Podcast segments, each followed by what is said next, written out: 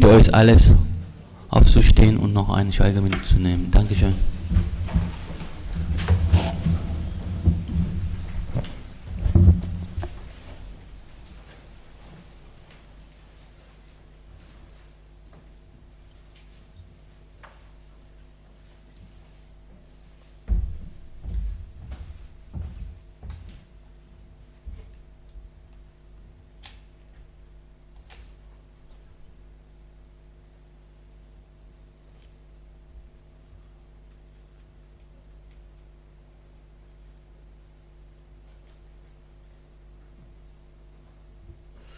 Dankeschön.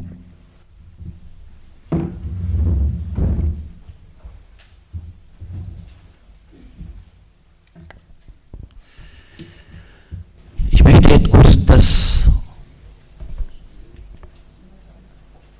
ich möchte jetzt kurz das Wort an Saliu Diallo weiter übergeben, der von Guinea vorgestern nach Deutschland hier eingereist wurde, wegen dieser Pressekonferenz. Danke.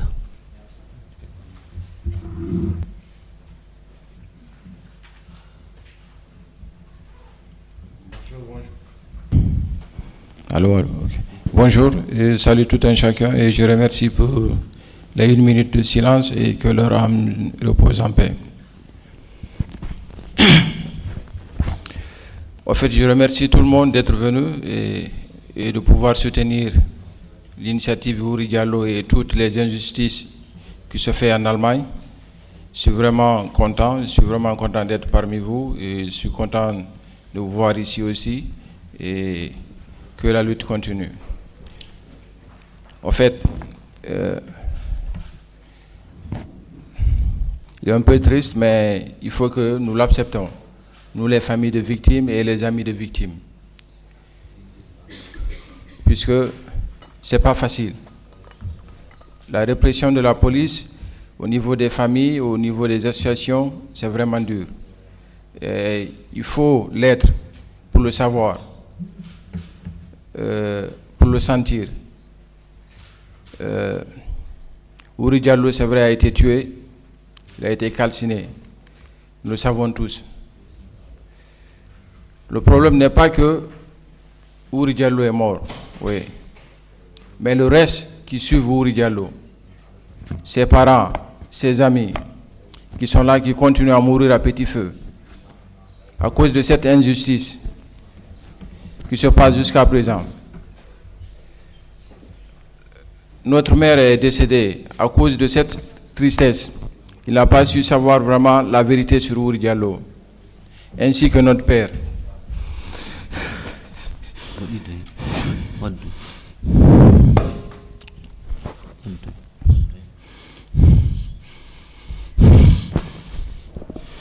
What do?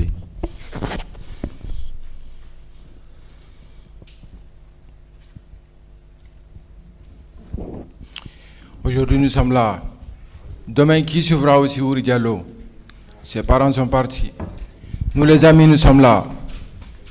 Je voudrais demander à la justice et à la police, qu'est-ce qu'ils veulent comme preuve maintenant? Qu'est-ce qu'ils veulent? On a tout donné, on a tout cherché, tout ce qu'ils veulent demander. Ils ont parlé des mensonges, nous on a cherché, on a envoyé la vérité. Mais qu'est-ce qu'ils attendent? C'est d'avoir plus de morts ou je ne sais quoi Si c'est ce qu'ils veulent, ils n'ont qu'à venir maintenant nous nazis alors, c'est plus mieux. Qu'on en finisse maintenant. Trop c'est trop, on a trop attendu. Il faudrait que ça s'arrête. Alors nous leur disons aussi, nous sommes prêts à aller jusqu'au bout. Nous sommes prêts à aller jusqu'au bout. Soit que je meurs ou je vis, ou Moukchar, ou l'initiative Ouri Diallo, il y aura toujours des gens. Il y aura toujours des gens qui vont lutter contre l'injustice de la police, l'injustice de la justice, l'inaction pour la vérité. Alors, nous allons tous nous battre pour avoir cette vérité, soit pour Ouri Diallo ou pour le reste du monde. Vraiment, je vous salue, je salue tout le monde, tout un chacun d'être venu, toutes les associations. Vraiment, je vous en remercie. Merci.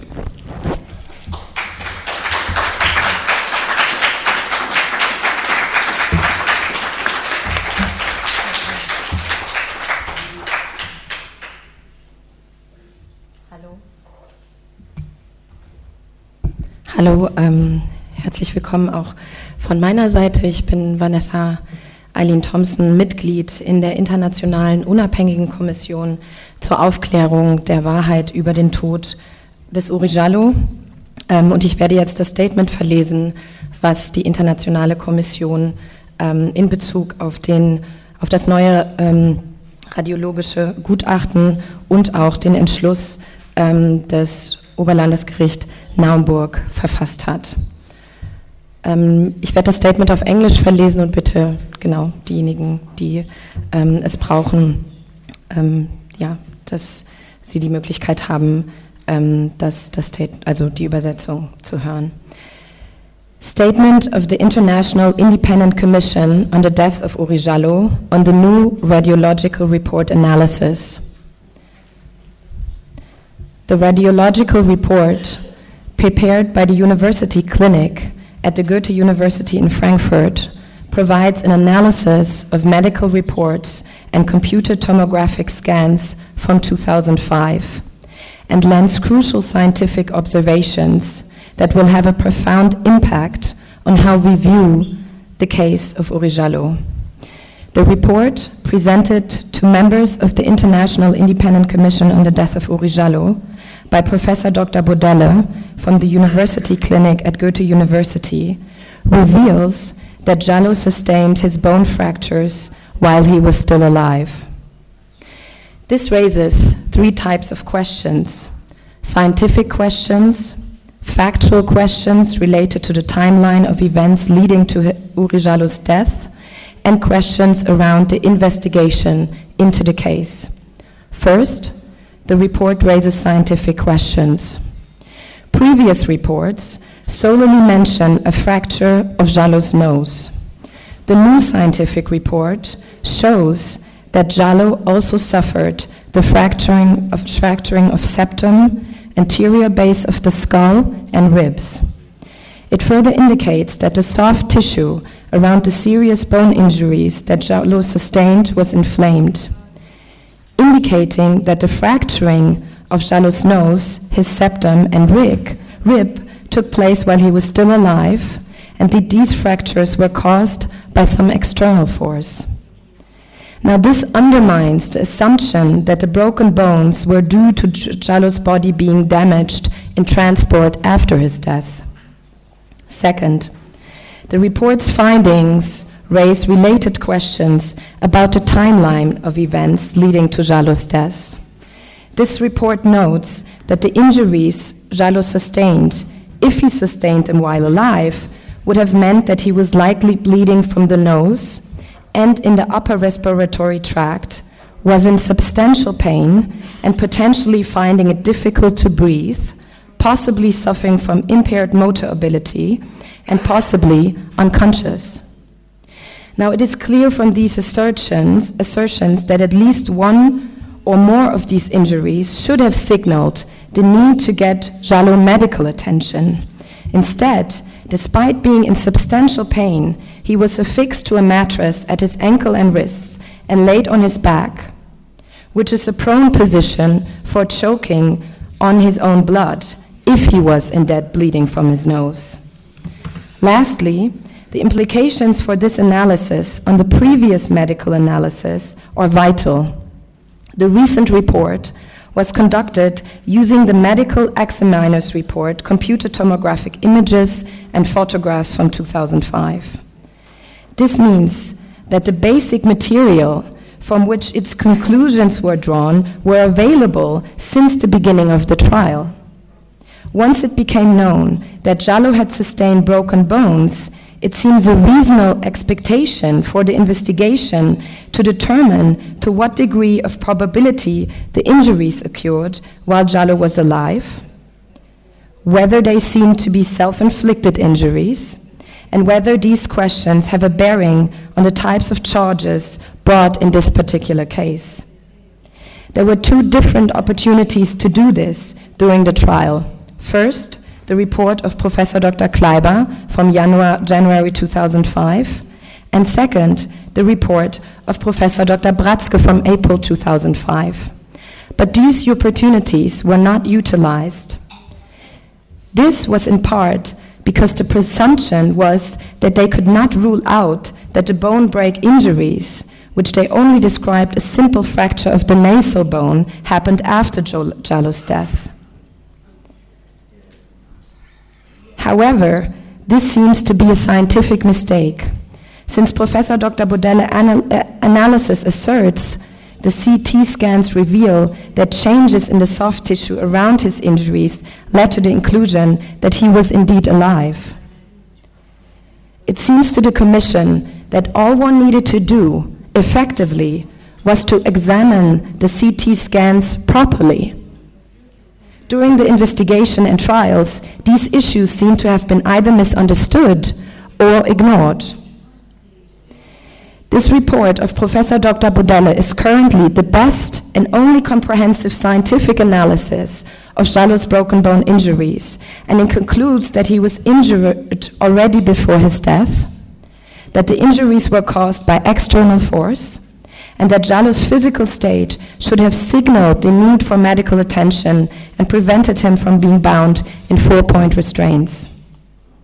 In addition, the independent medical reports submitted to the Commission from independent forensic experts in the UK, as well as the expert from the Würzburg Commission by the prosecution of Dessau Rosslau in February 2017, suggest he was not breathing when he burned, given the normal stress hormone level in his urine and the lack of carbon monoxide in his lifeblood.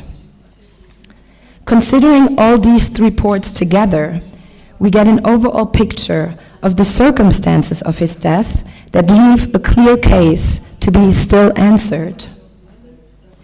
If no other evidence in this case should be a persuasive reason to interrogate the circumstances of Uri Jallo's death, the scientific evidence should. This is also the reason why we observe the recent decision by the Upper Regional Court of Naumburg which declined to reopen the special prosecutorial investigation into the Jallo case with great concern. The decision does not consider Professor Dr. Bodelle's medical report because he did not collect the data but rather interpreted pre existing data. However, this is immaterial to the validity of Professor Dr. Bodelle's scientific input and the conclusions of this report. Furthermore, the basis for the judgment relies on a series of scientific conclusions and factual suggestions that seem impossible or implausible. First, it relies only on the heat shock theory, established in medical testimony during the trial to explain the lack of zoot in Jallo's, in lungs and low stress hormone levels. Now, this theory suggests that Jallo lit a fire, then burned quickly until it reached his nose, and then he moved around very quickly and created bursts of air that fed the flames, which he then essentially snorted, dying instantly. Now, even if this were plausible, his rapid movement would have ostensibly been triggered by fear or pain, which would have raised his stress hormone levels. Given that the heat shock theory is internally inconsistent, the special investigation should investigate evidence of the possibility that Jallo was burned while unconscious or dead. Together with the new CT scan analysis, this leaves open important scientific questions which should be taken up by investigation.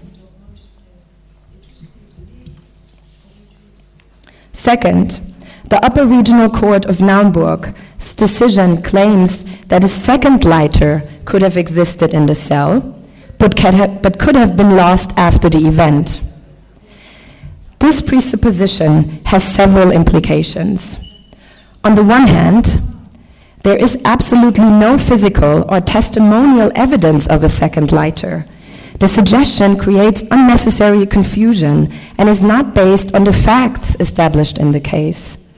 On the other hand, if the Upper Regional Court of Naumburg has reason to believe that such a vital component of the evidence was lost and has no way of knowing whether this has happened, it casts serious doubt on the integrity of the forensic investigation, including the chain of custody. Therefore, if this supposition is to hold any weight, then the indictment goes beyond me- me- mere investigatory quality. It actually goes to the heart of the matter. If a second lighter could be removed without being noticed, then logically, the first lighter could be added without being noticed. Given the conclusions of the recent radiological report and the inconsistent reasoning of the decision by the Upper Regional Court of Naumburg, the International Independent Commission on the Death of Uri Jallo is left with even more questions that require a more thoroughgoing investigation than has thus far been afforded.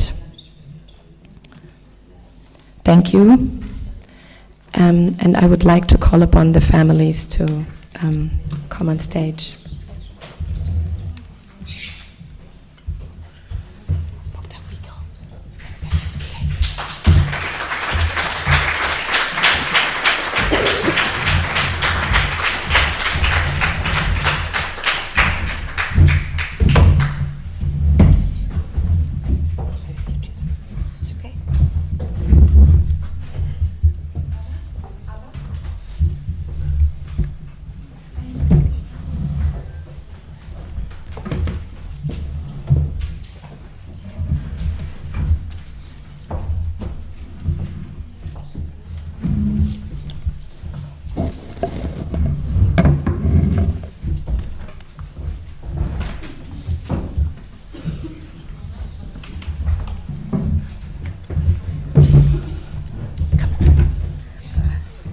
Bremer.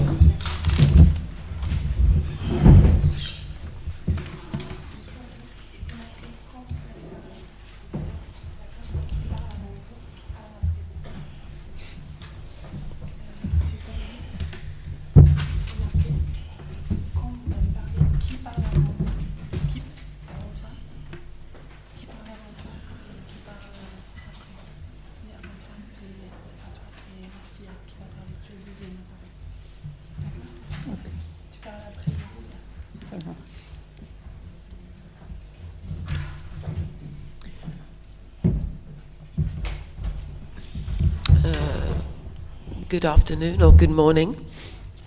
Uh, thank you very much for attending this very important um, press conference. Uh, my name is Marcia Rigg. I'm here representing from the United Kingdom. Um, my brother was Sean Rigg, that died in August 2008 at uh, Brixton Police Station. Um, I'm representing the United Families and Friends campaign from the United Kingdom, which is a national coalition of families whose loved ones had died, have died at the hands of the British state. I'd like to talk about the trauma that it causes to the families, the pain and suffering that families feel. Families are given decomposed bodies for burial. Families, loved ones' body parts have been removed in many cases, their hearts and their brains. When your loved one dies in state custody, the state seizes the body, and the body belongs to the state and not to the family. It's difficult for the families to have access to the body. How can this be? The first thing a family wants is to see their loved one. Are they dead? Are they really dead? You know, sometimes families hear about the death by watching on the TV or, you know, hours or even days after the death before the family are informed by which time a press release has been released um, by the by the state, and you know the the initial the initial cover up has begun, unbeknownst to the family. What is really sad is that this is a global issue. Meeting other families here during this um, two day conference has proved to me and to others that we are going through exactly the same pain and suffering, which is completely unnecessary and immoral. Our loved ones are human beings. Death has no color. It can happen to anybody in this room. We are not able to move on. We are not able to grieve. And these cases go on for years and years and years, and there has never, ever been one successful prosecution of any agents of the state for the killings of our loved ones. Funding. Families do not get automatic funding to find out how their loved one died. But the states get unlimited funding from the public purse. So there is an imbalance from the very beginning. But we have a right to our human life. We have a right to live. We do not have a right. They do not have a right to kill us in the most traumatic and inhum- inhumane uh, manner that they do. I'm really sorry to hear about the circumstances of your brother, but I want you to know that you are not, you are not alone. You are not alone.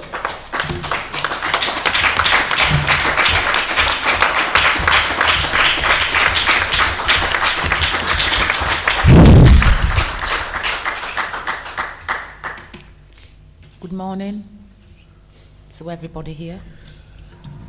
And thank you very much for inviting me and my friend Marcia. As Marcia says, we're from the United Friends and Family in the United Kingdom. I'm here as the mother of Adrian MacDonald, who were killed by the police in the year 2014. And as Marcia says, the state, the police, the prison, the probation, the NHS, the nurses, the doctors can get full funding non-stop. But as a family, we have to fight. We have to fight the people that hasn't got money, has to fight for legal aid, and it's means tested. So that means if you've got a job and you're earning such amount of money, you cannot get legal aid. Although the person has been killed by the police or the prison, prison probation, we have to fight constantly. Not only fighting, we have to think about the emotion. Who's supporting this man? Who is counseling the children? The mother, the brother, the grandchildren. We have no support. You can fight, you've got to wait months before you can get counseling for the young ones that knows that their fathers died or their brothers died and they can't understand. As a mother, I was fortunate that because I work for the NHS, I was able to get um, I was able to get the counseling that I, would, I deserved. But for my son, my grandchildren, my friends, all the people that's died in police custody back home in, in England, they have to struggle to even get an appointment to the doctor so that they can see about getting counseling. It's very, very hard. I was talking, listening to this young man, listening to this young lady, and what she had to go through. It just broke my heart. And to know that it's the state that did what they did to her brother or my son or Marcia's, bro- Marcia's brother and no help. The problem is the police can get help, the family can get help, they can be off sick, they can go and say it's the mental health state, it's the mental health that cause all the stress and be off on full pay. Some of them are off and they're working on the side. And we as a family can get nothing, no help whatsoever. So I'd like all of the people here to understand what we have to go through and the support that we need from the public to understand because it's the public that we need to uprise and to let others know what we as a family and people to just support one another and just think about this young lady's neighbor, this young man, that brother has died in such a terrific, terrific way. My son died in a terrific, terrific way, but my God, listening to hear how other people has died, it's just heartbreaking. It's just so upsetting.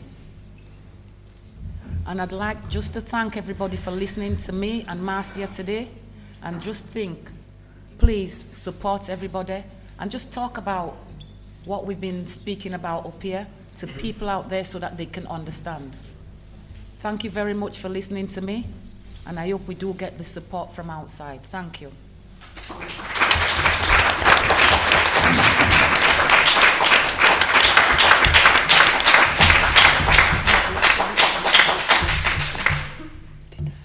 Bonjour tout le monde.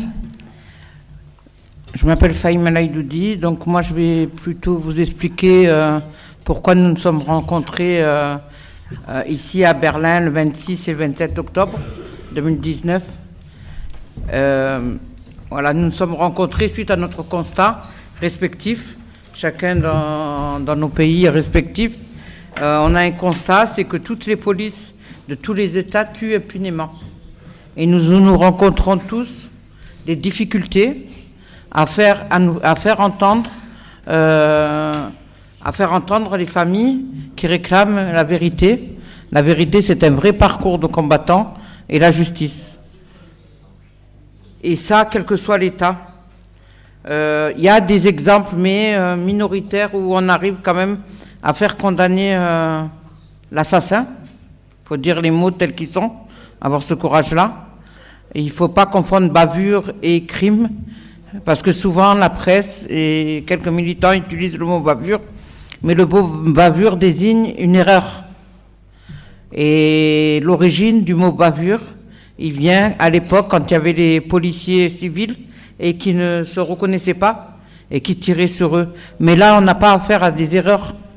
On a affaire à des hommes à qui on donne le pouvoir d'avoir une arme ou le pouvoir de tuer avec leurs mains, comme la clé d'étranglement, qui est une méthode qui est interdite et dans certains pays comme les, en Amérique et qui est autorisée, qui continue à être autorisée en France et ailleurs. Donc on parle vraiment de crimes commis par des personnes qui, normalement, devraient nous protéger. Mais le problème qui se pose, c'est que nous, on cherche qui peut nous protéger de ces policiers-là. C'est pour ça que nous avons décidé de nous, de nous réunir ici à Berlin pour réfléchir, pour euh, poser nos analyses et pour voir comment on peut s'organiser dans un cadre international pour justement nous donner les moyens de nous défendre, mais à partir de la société civile et avec des commissions non gouvernementales, parce qu'on se rend bien compte que la police est protégée par ses employeurs, ça veut dire l'État, et que les médias, en tout cas les médias qui sont au service de ce même État, ils protègent la justice et la justice protège la police. Donc, face à eux, on n'a pas d'autre choix. C'est pas un choix qu'on fait, on s'auto-organise pas parce qu'on a choisi de s'auto-organiser en dehors de ces systèmes étatiques. C'est parce qu'ils nous laissent pas le choix que nous nous organisons.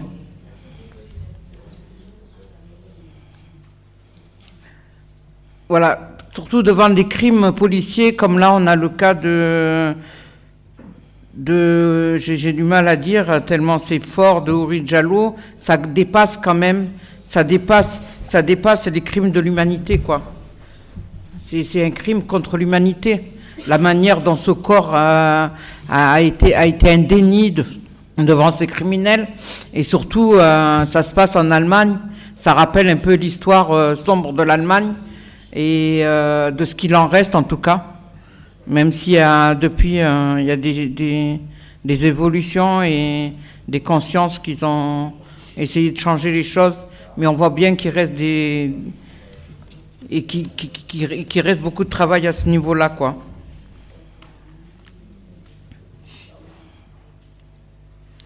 Après, on peut dire bon, on va pas rentrer dans l'analyse, c'est pas le jour, mais nous, en tout cas, on dit que euh, ces crimes-là, ils sortent pas de n'importe où. Ça, ça, c'est pas de l'improvisation. C'est bien, un- on a bien affaire à un système euh, policier d'État.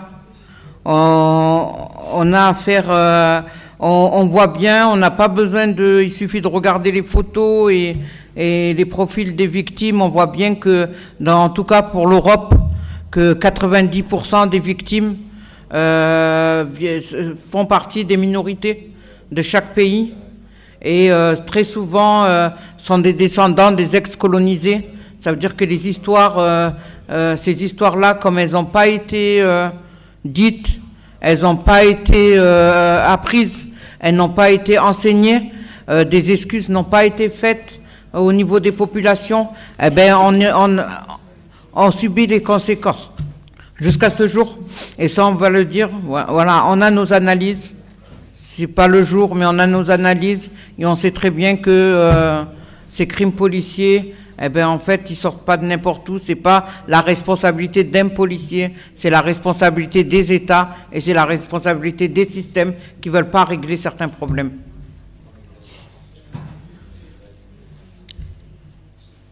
En même temps, euh, aujourd'hui, on voudrait apporter notre soutien, notre soutien aux activistes des Live Black Matters, qui en Amérique, depuis l'arrivée de Trump, on peut compter aujourd'hui une dizaine de morts, de morts suspectes. Et donc, euh, on veut dire que quand même, on peut dire à Trump que nous observons, que nous sommes en relation avec eux, même s'ils n'ont pas pu venir, ils n'ont pas pu se déplacer pour le peu qui reste, mais nous sommes en relation avec eux et euh, nous observons de près ce qui se passe en Amérique, parce que euh, le nombre de, de morts entre les mains de la police, eh ben, il est en augmentation. Et on voit bien aussi que ce qui se passe, au niveau des crimes policiers, des violences policières, ce n'est pas déconnecté des, des politiques internationales, que ce soit la montée des extrêmes droites, on peut le voir dans les élections, voilà. Et aujourd'hui, avec l'actualité internationale qui est euh, toutes ces populations, notamment actuellement au Chili, à qui on apporte notre soutien, euh, des, des populations qui réclament juste de la démocratie et tout juste de la liberté, on voit bien que là, il est plus que nécessaire que nous nous organisons, nous, société civile, en dehors de tous ces États qui oppriment toutes les populations.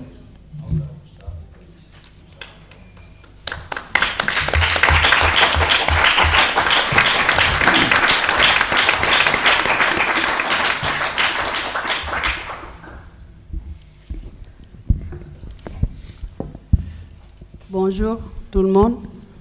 Je m'appelle Awa.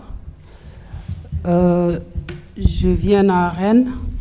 Rennes, c'est euh, une commune en France. Euh, je remercie aussi les communautés de Green Diallo qui m'ont invité de, France jusqu'à ici. avec euh, les collectifs Justice Vérité pour Babacar et mon fils qui est avec moi, Pierre. Ce qui s'est passé le 3 décembre 2015, Babacar, c'était mon frère, il avait 27 ans. On vivait ensemble avec mon fils. Babacar, il est parti le soir du 3 décembre 2015 chez ses amis. Il a passé la nuit là-bas. Il s'est réveillé le pleine nuit à 4 heures du matin. Il a pris un couteau table. Il se mutilait dans le ventre. Et son ami, il a appelé les pompiers pour avoir les aides. Et c'est la police qui sont venus. Les policiers, ils sont huit policiers. Il y a quatre polices de la BAC et quatre polices nationales. Et il y a une policier de la BAC qui a tiré sur mon frère cinq balles. Avec les cinq balles que mon frère il a reçues, il y a une balle par les fesses gauche et quatre balles ici. Et la policier, il a, demandé, il a dit que c'était une ultime défense.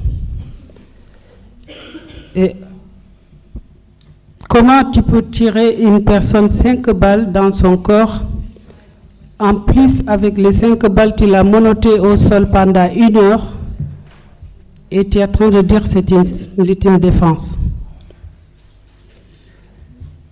Et très vite, moi, à l'époque, je ne sais pas lire et écrire. Je suis dans une formation pour apprendre à parler français et apprendre à lire. Ils ont fait l'autopsie. Ils sont sortis le corps. Ils sont mis dans les funérailles. Moi, je n'étais pas, même pas encore au courant que mon frère est mort. Quand je suis au courant que mon frère est mort, J'étais pas bien, j'étais hospitalisée. Après, je suis sortie de l'hôpital. Je voulais savoir, coûte que coûte, est-ce que c'est vraiment mon frère qui est mort par la police Parce que j'arrive pas quoi. On a passé la journée ensemble avec mon fils. On m'a orienté au commissariat. En ce moment-là, je ne connais pas encore le commissariat. J'ai demandé à un ami, il m'a accompagné. J'ai arrivé là-bas. Ils ne voulaient pas, mon ami, il rentre avec moi dans les bureaux. Mais première chose que je dis à eux, moi je ne sais pas lire et écrire. Mais je voulais savoir, c'est mon frère et c'est lui qui est mort. On m'a fait une chantage.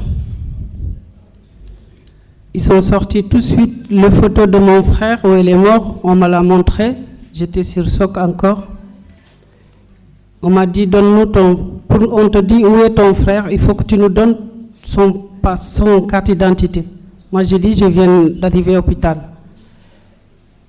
Ils sont venus chez moi pour je donne les cartes d'identité.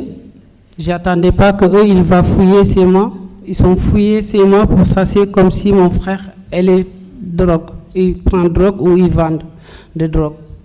Parce que les gestes qu'ils ont fait, c'est ça. Et moi, j'ai confiance parce que mon frère, parce que je connais mon frère. Quand tu vis avec quelqu'un, tu le connais. Mon frère, il est arrivé en France, il faisait sport, il prenait des cours français comme moi, il ne sait pas parler bien français.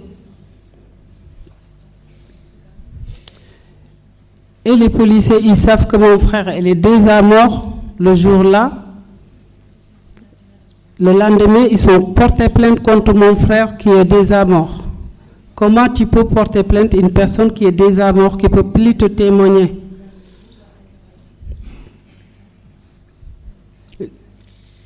Mon retour au Sénégal après le corps, j'ai appris que ils ont classé les dossiers sans suite.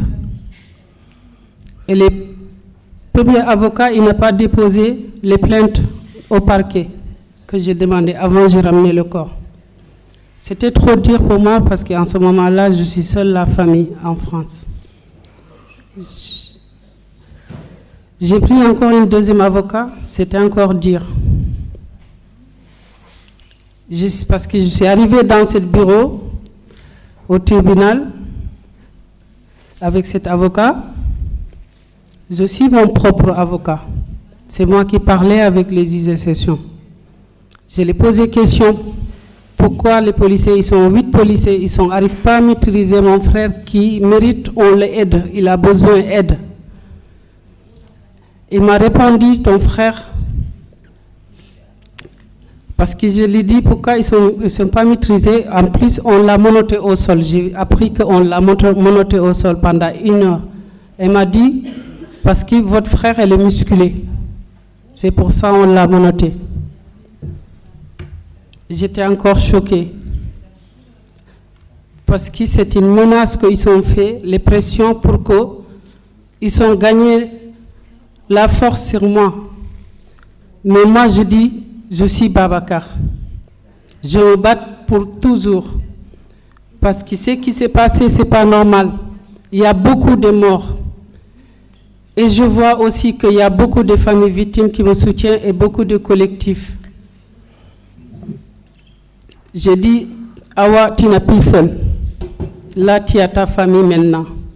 On est en famille, nous tous. Il faut qu'on continue de se battre. Parce que ce n'est pas normal. J'ai demandé une expertise balistique. Et l'expert, il a révélé aucune balle, il n'a pas venu en face de mon frère. Et aussi les armes qui sont utilisées sur mon frère, ils sont détruits les armes par une erreur. C'est ce qu'on m'a dit. Maintenant, je demandais une reconstitution. On ne m'a pas encore donné la date, mais on m'a dit ça peut être au début décembre. Et là, j'ai besoin de soutien parce que je sais comment ils sont capables, les policiers.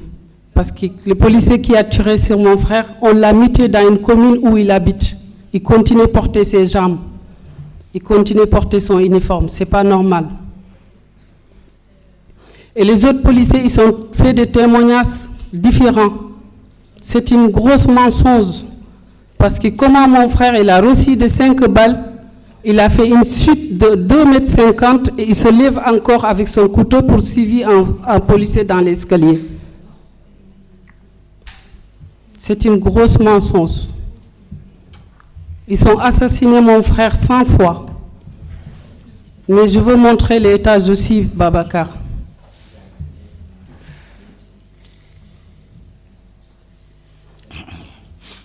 Maintenant, pour les reconstitutions, je ne veux pas que ça soit pour seulement les policiers qui ont tué mon frère. Je veux que ça soit avec tous les policiers qui sont appliqués le mort de mon frère. Je veux que ça soit public.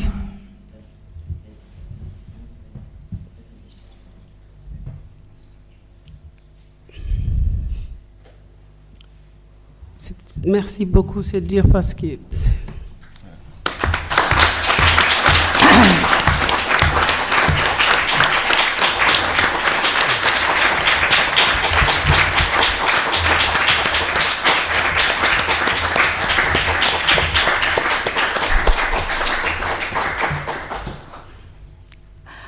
Tag, äh, mein Name ist Hatice, Hatice Ilter. Binel Ilter ist mein Bruder gewesen. Ich komme aus Österreich, aus Wien. Ähm, meine Eltern leben seit den 70er Jahren in Österreich und äh, wir sind dort sozialisiert und groß geworden und mein Bruder ist in Wien nur 28 Jahre alt geworden. Er war krank, das heißt, er war schizophren und zeitweise, wenn er die Behandlung gemacht hat, konnte er ein gutes Leben führen. Und die Stigmatisierung einer, einer Krankheit ist in der Gesellschaft noch immer vorhanden. Und die Krankheit, vor allem äh, die Schizophrenie, wird in der Gesellschaft äh, sehr schief angesehen und man achtet diese Personen nicht. Binali hatte an diesem Tag wieder eine Krise und meine Mama war alleine zu Hause mit ihm und hat da ein Patient, wenn er selbst nicht zum Arzt geht, äh, durch die Polizei zum Arzt gebracht wird oder in ein Spital. Diese Aufforderung äh, musste meine Mutter nachgehen und auf dem Polizeirevier hat man gesagt, bitte warten Sie, wir bringen Sie nach Hause. Sie kamen nach Hause und haben ähm, die Wohnung durchgesucht. Sie haben alle Schubladen aufgemacht, nach, äh, quasi nach Waffen oder Messern gesucht, aber es war alles, also die Küche war vollkommen in Ordnung, es hat kein Messer gefehlt. Ähm, Pinelli ist in der Stadt äh, auf der Kärntner Straße herumgeirrt, das ist eine Fußgängerzone. Äh, es war ein helllichter Tag, er war barfuß, er hat ein T-Shirt und äh, eine kurze Hose angehabt. Ähm, er ging dann in eine Seitenstraße und hat dort vor dem Laden ist auf und ab gegangen und hat äh, versucht, selbst mit sich sprechend, und ist in den Laden rein und hat gesagt, geben Sie meine Autoschlüssel. Die Verkäuferin hat gemeint, hey, was soll das? Und hat ihn rausgejagt. Äh, er kam dann paar Minuten später noch einmal rein und ihr Gatte hat dann daraufhin die Polizei gerufen. Mein Bruder hat sich umgedreht und ist äh, weitergegangen. Die Polizei, zuerst haben ihn zwei Polizisten verfolgt, die Straße entlang. Er hat auf ihre Rufe nicht reagiert. Er war verwirrt, weil er ja man, deutlich sichtbar, wie es Augenzeugen bei Gericht sagen konnten. Äh, er lief weiter und äh, sie verfolgten ihn auch noch mit einem Auto, Polizeiauto, in der Stubenbastei. Das ist eine äh, kleine Fußgängerzone. Stellen Sie sich vor, es ist Nachmittag, es ist ein heißer Tag, die Leute gehen einkaufen, die Leute sind in der Stadt und ähm, auf diesem Bild ist es genau sichtbar. Sie haben das, äh, das Auto vor ihm geparkt. Alle, alle vier haben die Waffen gezückt. Ein Polizist, äh, der sieben bis acht Meter vor ihm stand, äh, hat ihn, ähm, das nennt man Blattschuss, das haben wir bei Gericht gelernt, äh, gelernt und herausgefunden, äh, getötet. Das heißt herznah und Lungen. Äh, Sie haben einen Kreis um ihn gebildet, äh, haben ihn verbluten lassen, haben keine erste Hilfe geleistet. Ein, ein in der Nähe ähm, in einem Restaurant sitzender Arzt, der zufällig da war, ist zum Auto, hat seinen äh, erste Hilfe Koffer geholt, hat die erste Hilfe geleistet, nachdem die Polizei, die Polizisten eigentlich ähm, den Kreis nicht öffnen wollten. Er sagt, ich bin Arzt, ich muss helfen. Und er hat uns auch später gesagt, es sind wertvolle Minuten vergangen und in diesen wertvollen Minuten hat er noch mehr Blut verloren. Äh, das war an einem Samstagnachmittag, ähm, Sonntag in der Früh in einer Tageszeitung, in einer, ähm, in einer ich sage rechten Zeitung, hat man sein Bild veröffentlicht, aber nicht sein lebendes Bild, sondern äh, man hat einen Toten fotografiert und geschrieben, äh, wir haben in Wien einen Räuber erschossen. Ähm, A, Aufforderung, hey Ausländer, passt auf, ihr könnt der Nächste sein. B, ähm, sie haben äh, ihn noch einmal getötet, indem sie sein totes Bild so veröffentlicht haben. Ähm, Sonntag nach, äh, gegen 11 Uhr nachts ist die Polizei zu meiner Mama in die Wohnung und hat ihr das tote Bild meines Bruders gezeigt und hat gesagt, Frau Ilter, ist das Ihr Sohn? Äh, stellen Sie sich vor, da ist eine Frau, äh, das war vor 17 Jahren, sie ist jetzt 73 Jahre alt. Wie reagiert eine Mutter? Was macht eine Mutter? Ähm, okay, die, die Mama hat versucht dann zu telefonieren, wir sind dann in die Wohnung, ich und mein Bruder, Ismail, mein Bruder und ähm, Sie haben uns, äh, ja, er hat äh, Delikte begangen und es war halt so und wir mussten ihn erschießen. Es war eine Uhr nachts, äh, haben wir im AKH, das ist ein großes Spital, Universitätsklinik, haben wir, ähm, ich sage mal so, ich, ich habe Pontius Pilatus auf die Beine gestellt. Ähm, ich habe, äh, wir haben um, um eine Uhr nachts ihn gesehen, weil wir das wollten, weil wir nicht weil wir wissen wollten, ist das der Binali? Kann er das sein? Und äh, am nächsten Tag hat uns die Polizei eingeladen und man hat uns eine Story aufgetischt. Also er wäre raubend, mordend durch Wien gezogen und hätte äh, äh, das und jenes angestellt äh, und deswegen dieser äh, Schusswechsel.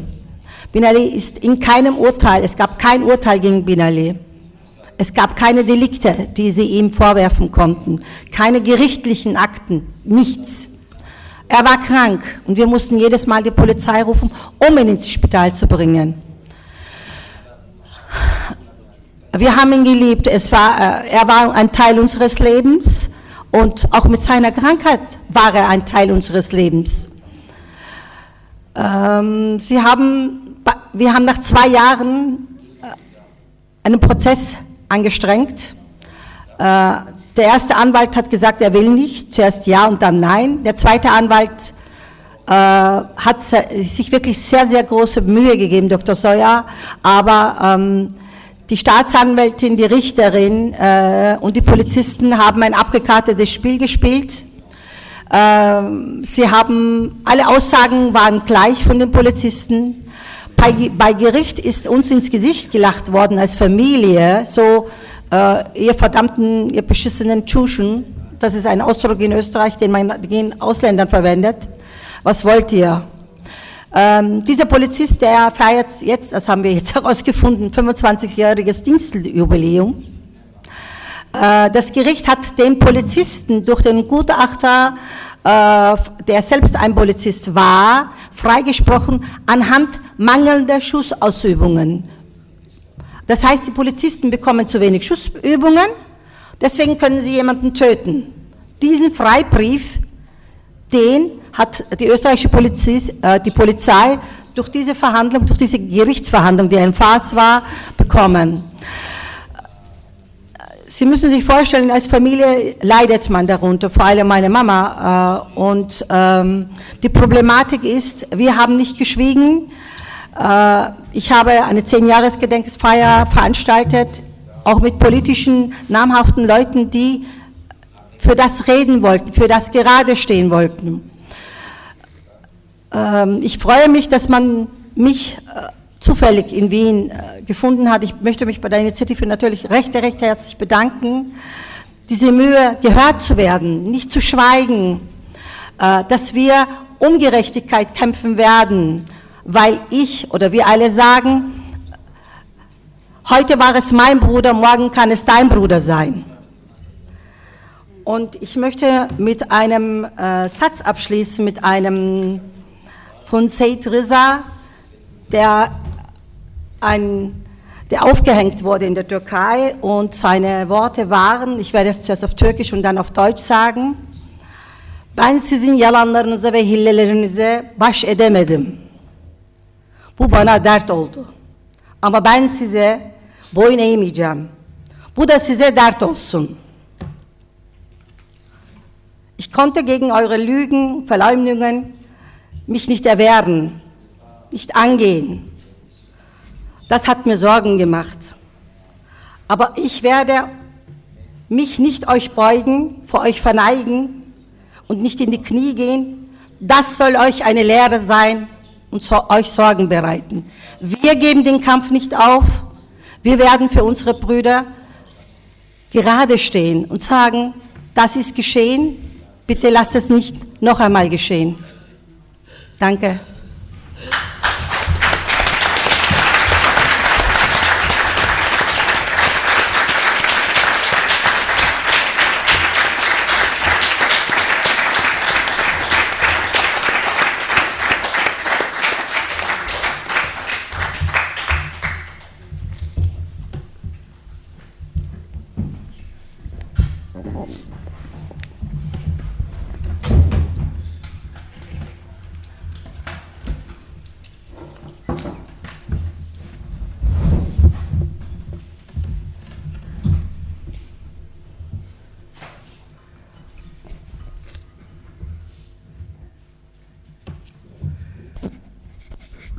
Monde.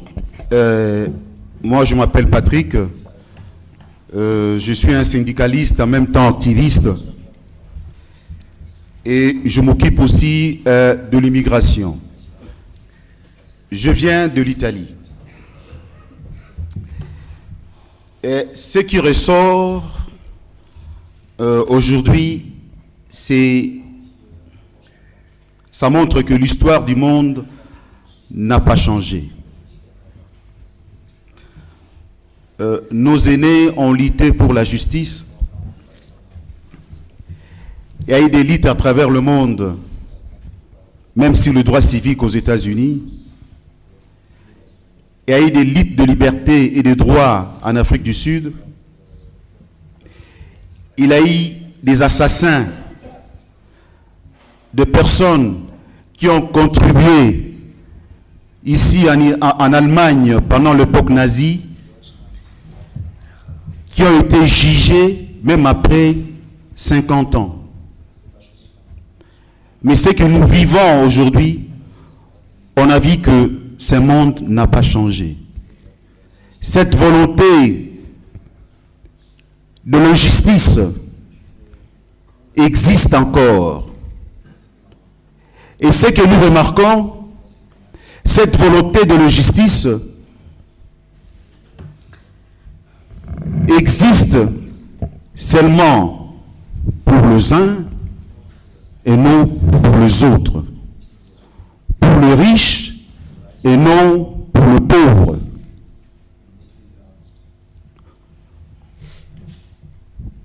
Pour les gens qui ont le droit et, et non pour les minorités, c'est-à-dire les réfugiés, non. Pour les immigrés, non. Pour les demandeurs d'asile, non. Pour celui qui a la race différente du mien, non. Alors, l'histoire nous a rien appris. Et moi, je crois que le monde sans justice ne sera pas une monde de paix. Et je crois que vous, en tant que journaliste, nous, en tant que société civile, on a une grande responsabilité sur ce qui se passe. C'est pour cela qu'on doit les dénoncer. Ces familles qui sont là présents, s'ils n'auront pas la paix, s'ils n'auront pas, la justice, ils n'auront jamais la paix. Ils porteront ce malheur-là toute leur vie. C'est ça que nous demandons aujourd'hui, la justice. Nous vivons en Europe, on a remarqué que même si un Allemand, un Français, un Italien qui est tué quelque part au monde, il y a toujours le gouvernement derrière qui s'y intéresse. Mais comme sont des gens, peut-être pour quelques autres, pour quelqu'un de nous, différent de nous, on ne s'y intéresse pas. Ces gens qui tuent, ces policiers qui tirent, ils ne sont pas responsables. Et ils sont victimes de leur ignorance parce que l'État que nous vivons le permet de tuer. Nous vivons aujourd'hui dans le sud de l'Europe, en Italie, en Méditerranée, depuis 2008. Un grand fléau. Les immigrés qui cherchent à traverser la mer Méditerranée Méditerranée et qui rentrent en Europe, qui meurent en mer. On parle plus de 25 000 morts depuis 2008. Et personne n'en parle. Mais nous, on est sûr, si c'était des Européens, aujourd'hui, toute l'Europe allait s'élever. Et cette forme de justice que nous vivons au niveau global, au niveau mondial, ce qui fait que même les immigrés qui sont, qui vivent avec nous, qui sont dans nos territoires, qui sont ici à Berlin, la police le tue de la même manière. Parce que si on va aller voir des raisons pour lesquelles Diallo a été tué, ce sont des, des raisons futiles, inutiles. Si on voit des raisons où Babacar a été tué, des raisons inutiles, futiles. Si on voit des raisons de la dame qui a parlé, qui vit en Vienne, son frère qui était malade, il a été tué, des raisons futiles, inutiles. Donc nous vivons dans un monde qui n'a pas conscience. L'être humain, n'a plus de valeur. C'est ça le monde que nous vivons. Mais moi, je ne veux pas être complice de ça. Moi, je vais lutter contre ça. Ça me fait la honte. C'est inacceptable.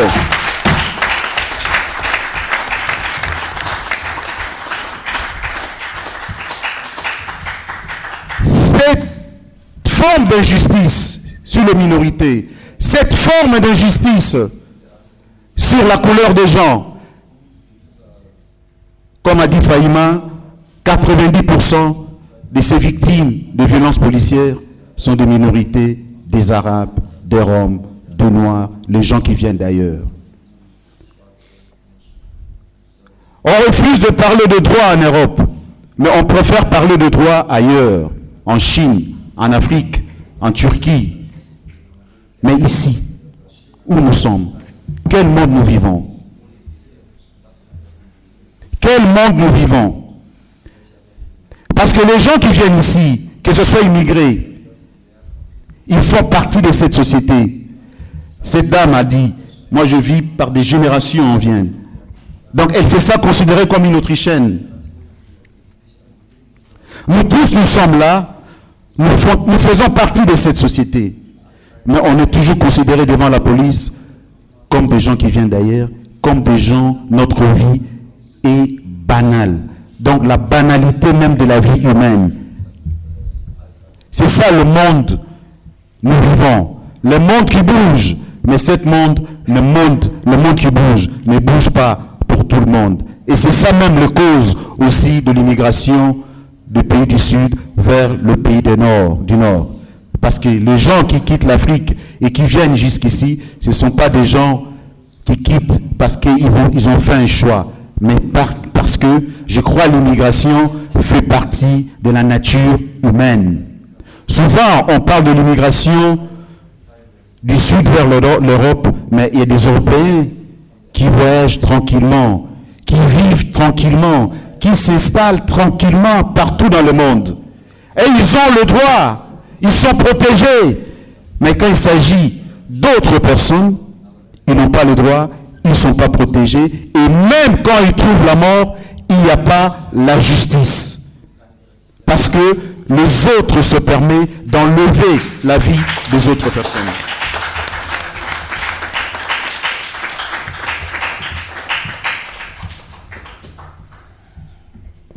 Moi, j'aimerais que, en sortant d'ici, on puisse, chacun de nous, contribuer à sa manière à la société civile. Parce que souvent, parmi nous, ces vérités qui sortent d'ici, pour l'opinion publique, ce n'est pas la même vérité. On dira, Babacar, c'était un criminel. Il vendait la drogue. C'est ça qu'on disait nous. On criminalise même nos morts. Et la société civile croit de ça. Ils sont complices aussi en quelque sorte. C'est pour cela, la, la, chose la plus importante, c'est changer cette mentalité. Aujourd'hui, on devait être nombreux. Nous, nous sommes dans un processus de construction pour que tout le monde se lève contre cette forme de justice. Pour qu'on soit nombreux à dénoncer ça. Et je crois que le média, vous avez une part énorme sur, ça, sur ces processus-là.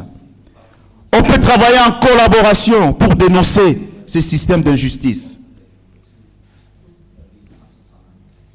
Reconstruire une société de valeurs, mettre au sens de notre vie, de nos intérêts, l'être humain. Quelle que soit notre différence, quelle que soit la couleur de peau, on a tous le sang rouge qui coule entre nos veines. C'est ça qui nous unit. Mais souvent l'homme oublie ça. Nous, en venant de l'Italie, on a le même problème aussi, de l'injustice et de la violence de l'État et de la police contre les immigrés. Nous travaillons au niveau global et européen. On a parlé des latino-américains, des continents américains, sud-américains. On, on parle de l'Europe. Donc le problème est global. Et nous, on a lancé une manifestation internationale contre l'État et la violence de la police le 15 mars 2019, où chaque État, le 20, 2020, 2020, le 15 mars 2020. Et chaque État, en cette journée du 15 mars, fera des mobilisations nationales contre la violence de l'État et contre la police. c'est un processus international. Parce que la violence, le comportement de la police allemand et français est le même comportement que nous voyons aussi en Italie et en Espagne, avec l'enclave de Ceuta et Malila. La Guardia civile, il continue toujours à tuer et personne n'en parle. La presse n'en parle pas parce que ce sont des morts de minorités et des morts sans valeur. Et nous, on ne veut pas être complices. Je conclue mon intervention en disant que s'il n'y aura pas la justice, il n'y aura pas aussi la paix pour personne. Je vous remercie.